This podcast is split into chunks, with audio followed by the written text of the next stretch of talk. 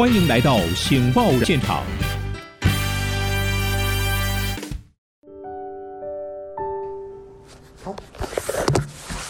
各位听众，大家好，欢迎再次来到我们《醒报》人物现场，为您进行三角谈爱的节目。今天在节目中特别邀请到三位专家学者来讨论最近最热门的话题，就是呃，立法委员高嘉瑜呃被渣男哈毒打的一个过程，让我们来思考男女之间关系跟相处。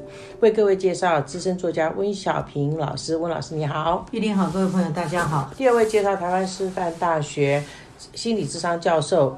樊雪春老师，你好，英姐好，各位听众朋友，大家好。第三位介绍恩典法律事务所的主持律师苏家红律师，苏律师你好，英姐好，各位听众朋友，大家好。来，我们今天来讨论一下这个高嘉瑜哈是怎么一个情况之下啊，在记者会中啊，可以说是声泪俱下的承认啊，虽然他在国会殿堂非常的犀利的问政，但是竟然对感情像个白痴一样，会上当受骗，而且被打啊，那。大家完全是无法置信。当然，我们一方面觉得这个渣男林炳书啊，会打女人的男人呢是很烂的哈，是真的禽兽不如了哈。但是我们也不懂得，像他这么强势的一个民意代表，竟然会被打，而且不敢声张。那他在记者会说了。说我白痴，我世人不明哈。那我想世人不明这句话不只是他，我相信我们中间每一个人哈，都可以感同身受，说我们也世人不明，知人知面呢。不知心，我们在人生中每一个人大概多多少少都被骗过，有的被骗钱，有的被骗色，有的被骗名，什么都有过。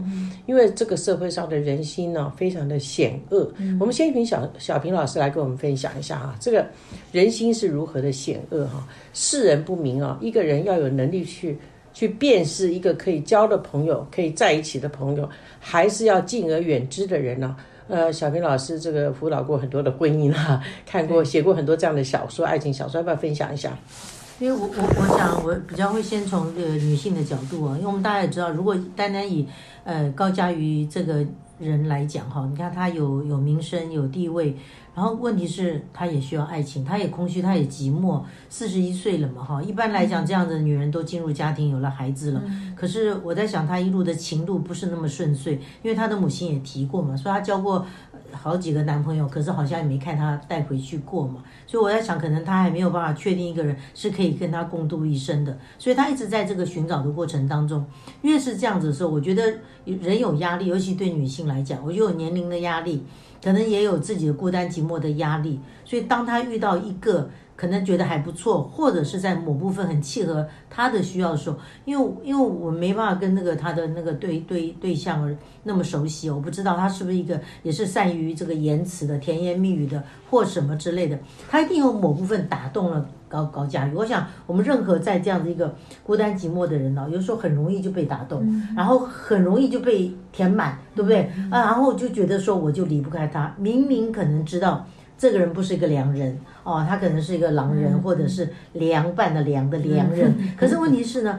我因为我可能在某部分，它可以满足我的需要，譬如说爱情的需要，或者是有一个伴侣的需要。哎，讲出去哇，我最近交了一个男朋友，看起来也不错吧，对不对？哈，怎么样之类的，可能也能满足某部分的这样一个虚荣。所以在这种情况之下，有些时候我相信，一个已经交过几个男朋友的人，我们一定都有某种的敏感度，知道这个人对不对，好不好，适不适合嘛。可是有的时候，可能因为我们另外一方面有这样的一个需求的时候，这方面我可能我就自己。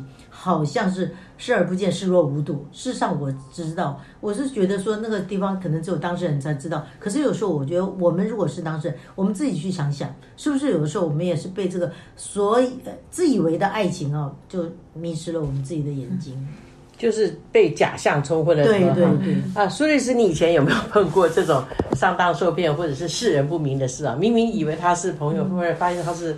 这个这个别有用心这种情况哦，我想这个会有啊。其实我在想，这这个这个问题是他，如果是这男方他刻意的去追求，而且他是一个，我想我就把他说是高手哈。哈，因为有的人是，有的男生怎么追都追不到女生 啊。可是有的人他已经他他可能是千锤百炼，或经过几次烈焰高手，对几次失败，他已经在抓那个心。他对于他会很下功夫，就把它当做工作，呃，我像工作一样做嘛。我们认真做工作，那他认真追求，他追求到他，他也知道说哦，在什么时候做什么样的事情，怎么样才会套住他的心，怎么样他才会乖乖的不敢声张。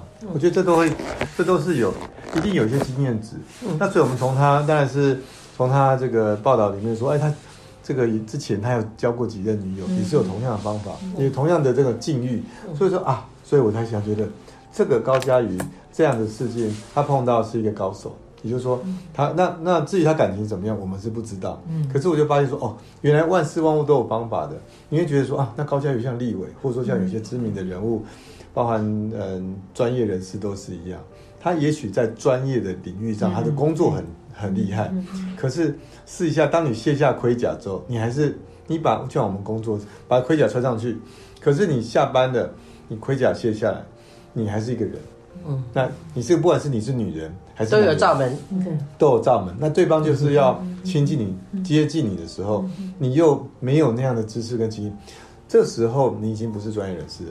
嗯，你也不会是什么立法委员了，你就是个女人。反正你的意思说，每个人都可能世人不明，是每个人都可能。而且当别人别有用心的时候，而且那个高段比你还可怕，而且那个比你还高段的时候，就跟我比较年轻的时候啊，比较年轻，应该是十几二十年前啊，有人觉得哎，他对我哎很好。可是最后他很好，那到底是真的好吗？可是有时候不会知道。对，他你会觉得那个很好，包含不一定是男女朋友了哈。但是要告诉你，你要投资啊，啊，买什么东西啊，你会相信他。哎呀，对对对，就是这样好。可是如果那时候，现在反过头来回想，哦，那个眼神，那个样子，其实他并不是真正要跟你做朋友。嗯，男女朋友也是一思。哎，他可能觉得，哎，希望你很好。可是他，可是当他的道行比你高深的时候，你就会被他吃掉。所以某种程度上要很小心。所以。交友时候特别很谨慎，不要这么快就陷入了那个很可怕的地方。没错，没错，就是刚刚苏老苏律师的意思是说很难防备。如果人家是别有用心的时候，所以如果这样讲，自己也不要太。不要太自责，嗯对，是不是？不能太自责，不要太自责，因为因为你谁碰到这样，有的时候每个人都有罩门，对，你碰到这种别有用心的人，有的时候你也是防不了哈。对，好，心理这个医这个教授来分享一下，雪春。嗯，我必须要讲哈，我在看这个案子的时候，高佳宇的案子的时候，事实上这个男的是经营他的。所以，所以我完全同意苏律师讲的，别有用心。对，他是别有用心来的，他其实是带着说，他就是要跟高佳宇有一些关系的，因为他跟别人是这样。那我觉得在这个过程当中，就是我比较觉得是高佳宇就是真的陷进去了，就是他真的是喜欢上这个人，也真的是爱上他，而且跟他变成男女朋友。因为他其他的关系的经营，你会发现他就是拍个照，可能人家就是呃就拒绝，也没有机会。可是他跟高佳瑜的状况是他高佳瑜跟他变成男女朋友，而且在变成男女朋友，其实他在那个上面说，在两个月的时候，他就有一一个事件，就叫高佳瑜下跪啊，嗯，他就下跪了。所以其实我们在讲说一段关系怎么样，其实就可以看清楚，一百天就可以看到。如果他有问题的话，一百天内你就会看到，一个月内会看到大概一半，好，然后一百天的时候会全部看见。所以那个时候，可是很可惜，我觉得在感情的路上，就女性如果她已经投入感情的时候，有时候她就不知道要怎么拔腿了。所以我在猜他们的关系是在一百天以内，呃，高佳宇就陷下去了。那高佳宇陷下去之后，后来在那个时候有这个罚跪的事件或怎么样，发现他有问题的时候，那个爱跟那个痛苦之间就变成一种选择。当然，他最后还是都选择爱，或是他用一些方式来说服他自己。我相信高佳宇已经觉得怪怪的。那一直到他这次被打成这样的时候，其实他本来也是不想讲的。好，大家有发现，其实他那时候还要去。参加一些呃别人的录影，他还跟其中有一个人说啊，抱歉，我真的没有办法去啊。那个人还说，你如果不来，你就直接讲就好了，你不要用你生病这样啊。那后来那个人也很不好意思，他说啊，原来他是被打成这样。那那个时候高佳宇没有讲他被打，所以一开始的时候他还是是为了爱，想把这件事压下来。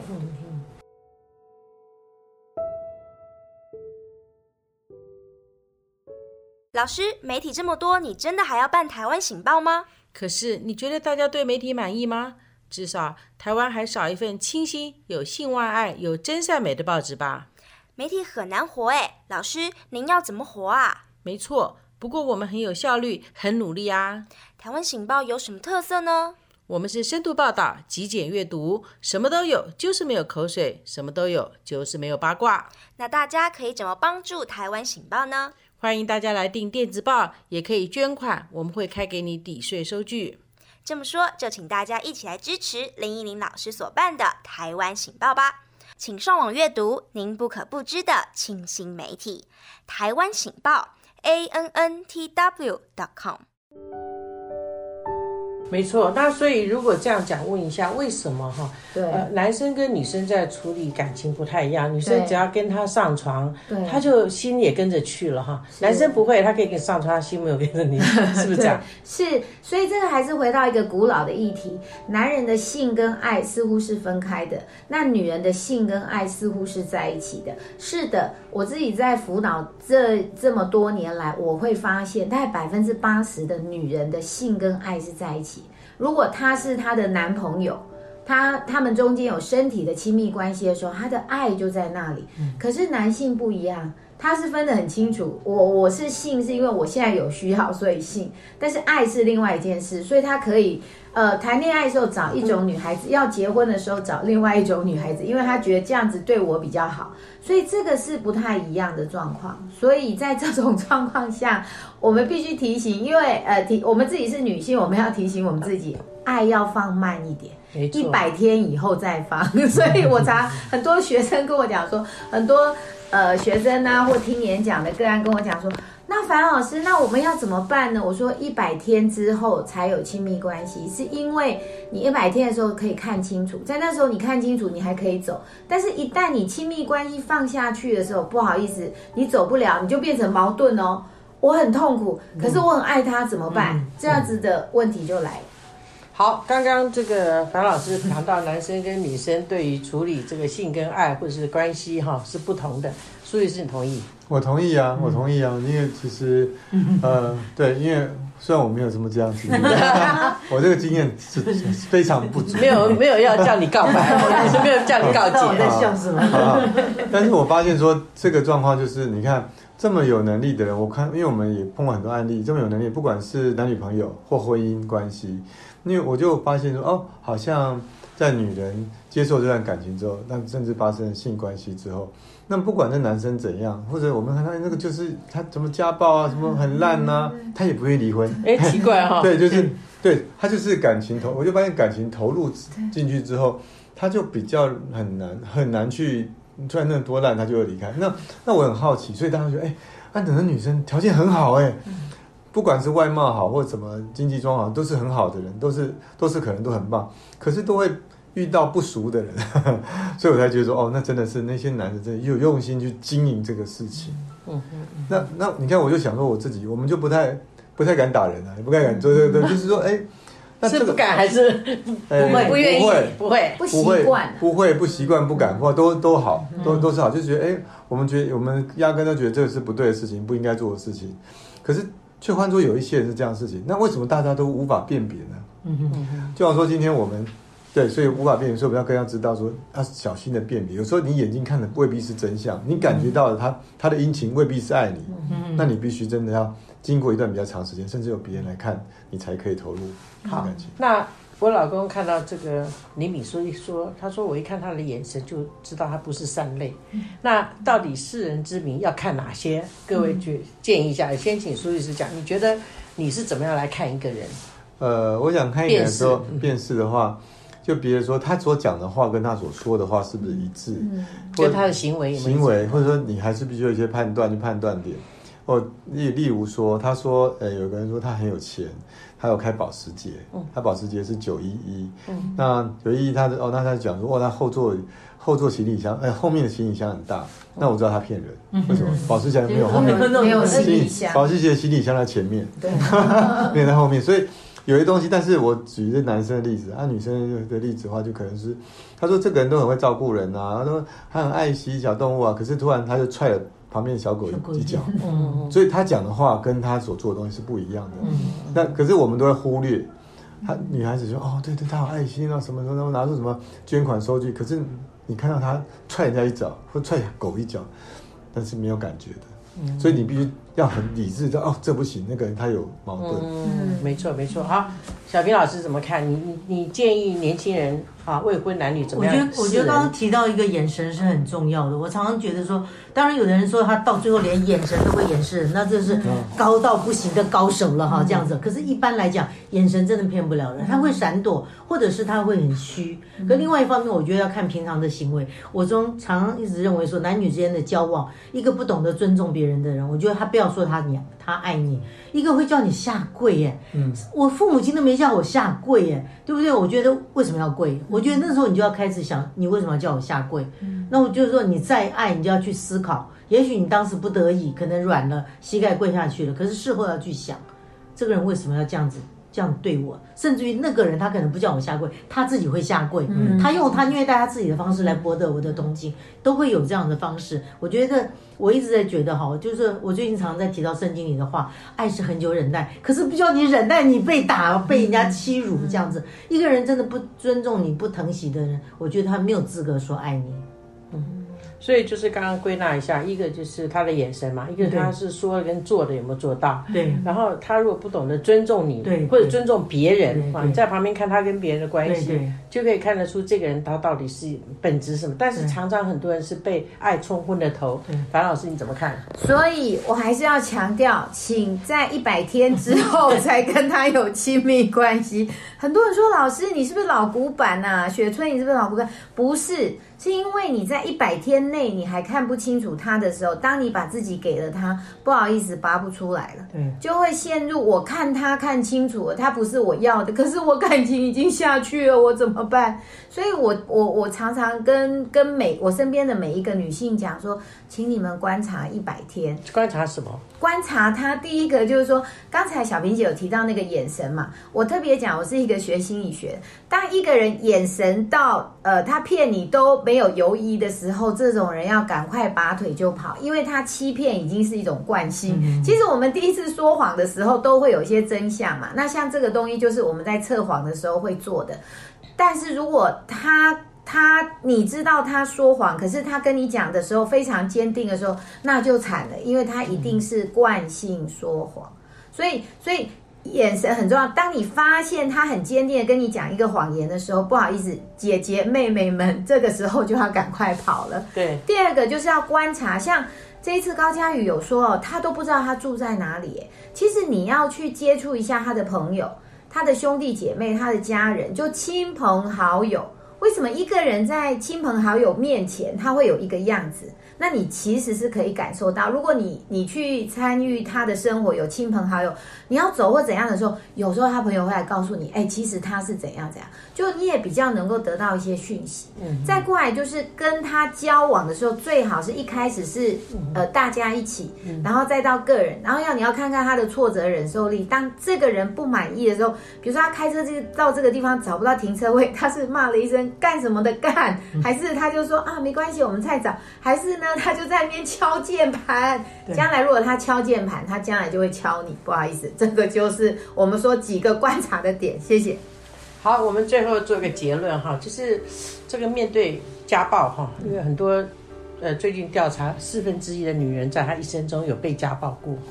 面对这样的家暴哈，我们对女性讲讲话，先请律师。好，那就是要相信法律。我们活在法律之中，不是活在暴力之中。法，因为我们的法律也没有暴力，说把犯人抓起来打一顿的。所以说，其实法律其实是是讲有一个规矩，所以有人不用害怕，不用害怕，出来检举。对的，用法律。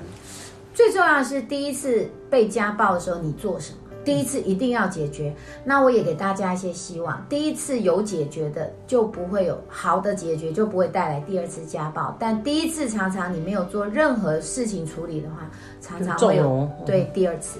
好，我觉得很重要，就是不管任何时候发生这样的事情，收证非常重要。那留下验伤证明，或者 甚至于其他的，现在手机太方便，可以录影啊、录音啊，对不对？类似这样子的，我觉得万一有一天真的一发不可收拾的时候，这些可以拿出来保护你。对对对，好，今天非常谢谢三位专家学者给我们宝贵的意见。我想这条路很难走，情情志这条路，特别是碰到这些人性啊，里面有很多污。污秽和一些肮脏或者是一些卑劣的一面啊，是只有在两个人在一起才会展现出来哈。外面都是道貌岸然的，我们要培养自己的世人之名哈。节目就进到这里，再会。再会。再会。